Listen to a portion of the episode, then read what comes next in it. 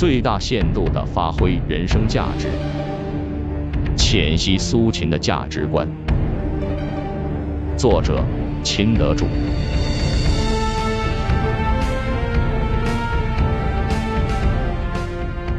苏秦是战国时期著名的纵横家，他生逢战国中晚期，当时各诸侯国之间相互兼并的结果，使秦、楚、齐、燕、韩、赵、魏七雄各据一方，形成分立局面。当时东有大齐，西有强秦，都有兼并天下的勃勃雄心，其余诸国则介于两强之间。或连横，或合纵，以求自保。在这种实际情况下，合纵、连横之说应运而生。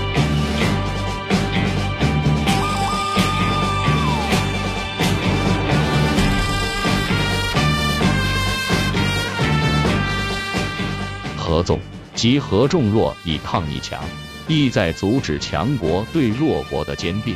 苏秦即是这一派的代表人物。他起初以连横说秦，在遭到秦惠文王冷落时，转而复赵改为合纵。因赵国的相国不喜欢他，又把他撵走。这说明他并无固定的政治主张。他为合纵奔走，目的也不是一强扶弱，而是为了猎取金玉锦绣、倾向之尊。据《史记·苏秦列传》记载，苏秦出身寒微。但他又不愿像当地人一样置产业、立工商、逐十二以为务。他深知要追求功名富贵、摆脱现状，唯一出路就在于发奋苦读。于是夜读书，臣妾数十，给太公因服之谋，服而送之，简练以为揣摩。揣摩成，先赴燕，建议燕文侯联合赵国，结为一体。再赴赵。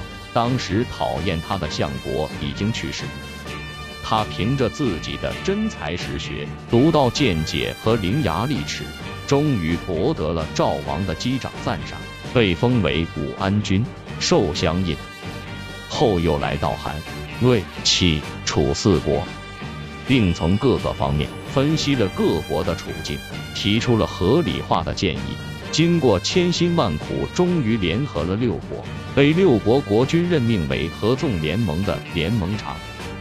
以他超人的胆识、过人的才智、如簧的巧舌，终于取得了六国之乡的尊位。继而合六国之兵，打败了秦军，迫使秦放弃了帝号。至此，他完成了合纵之大业，取得了事业上的辉煌成就。然而，苏秦的一生是以悲剧告终。后来纵约遭到破坏，他并未设法调和六国关系，反而利用六国之间的矛盾以保其尊位，甚至不惜为雁行反间于齐，最终竟被齐国大夫派人刺伤致死，以其血肉之躯为其人生道路画上了句号。谁听闻身后恶名竟无人知？当初穿林的白衣少年胆怯几分。这当时涨红了脸。历史上对苏秦的评价历来褒贬不一，《战国策》的作者是用赞赏的笔调和艳羡的心情来描述他的。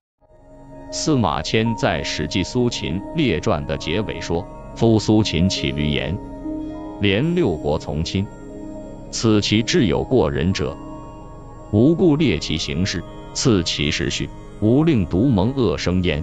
对他的才智和行事给予了肯定。苏秦的过人才智、能言善辩与奋发图强的精神，颇令世人称道。苏洵在他的谏论中说：“吾取其术，不取其心”，反映了多数人的看法。而他在当时就曾被称为“天下不信人也”。《战国策·验策》左右卖国反复之臣，《史记·苏秦列传》。荀子也说他是内不足使益民，外不足使恶难的无能之辈，是一个巧佞辩说、善于宠忽上的奸佞小人。万心如真光，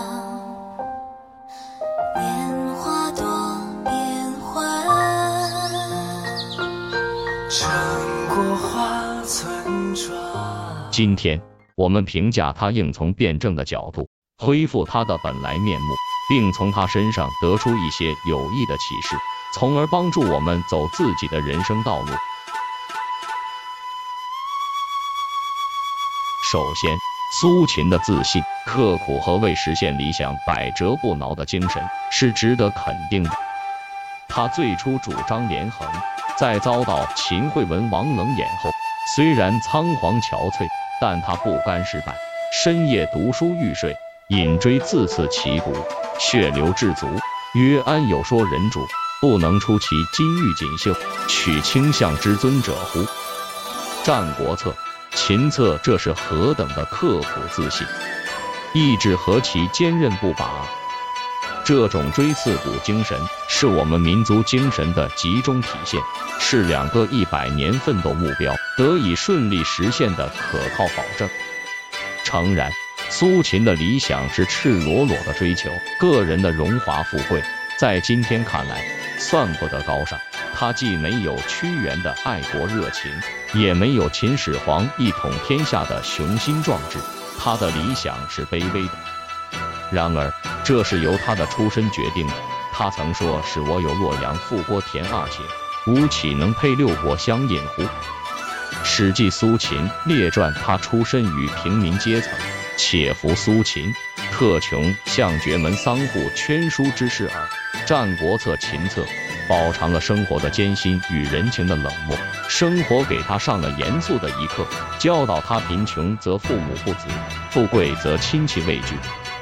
人生世上，是为富贵，何可乎乎哉？同上。因此，他卑微的理想是由当时的社会造成。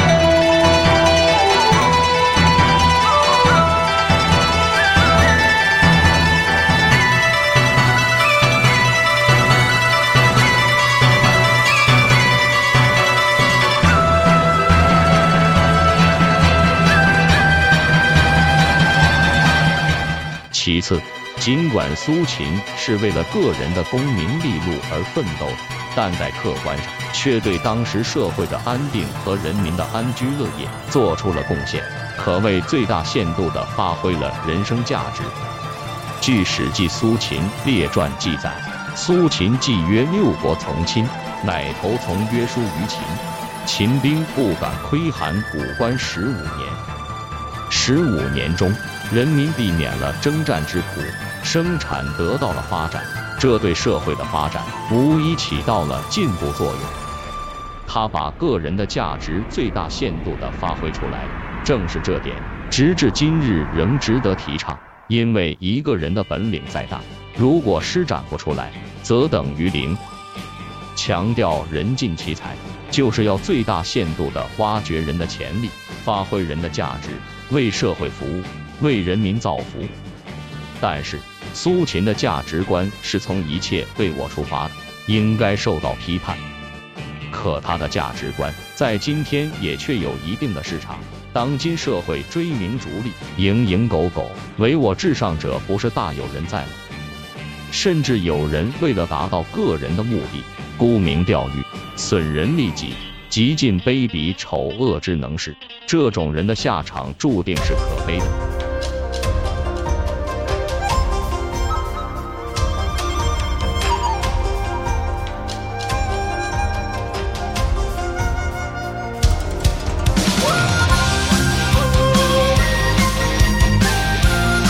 感谢收听《深圳文学》。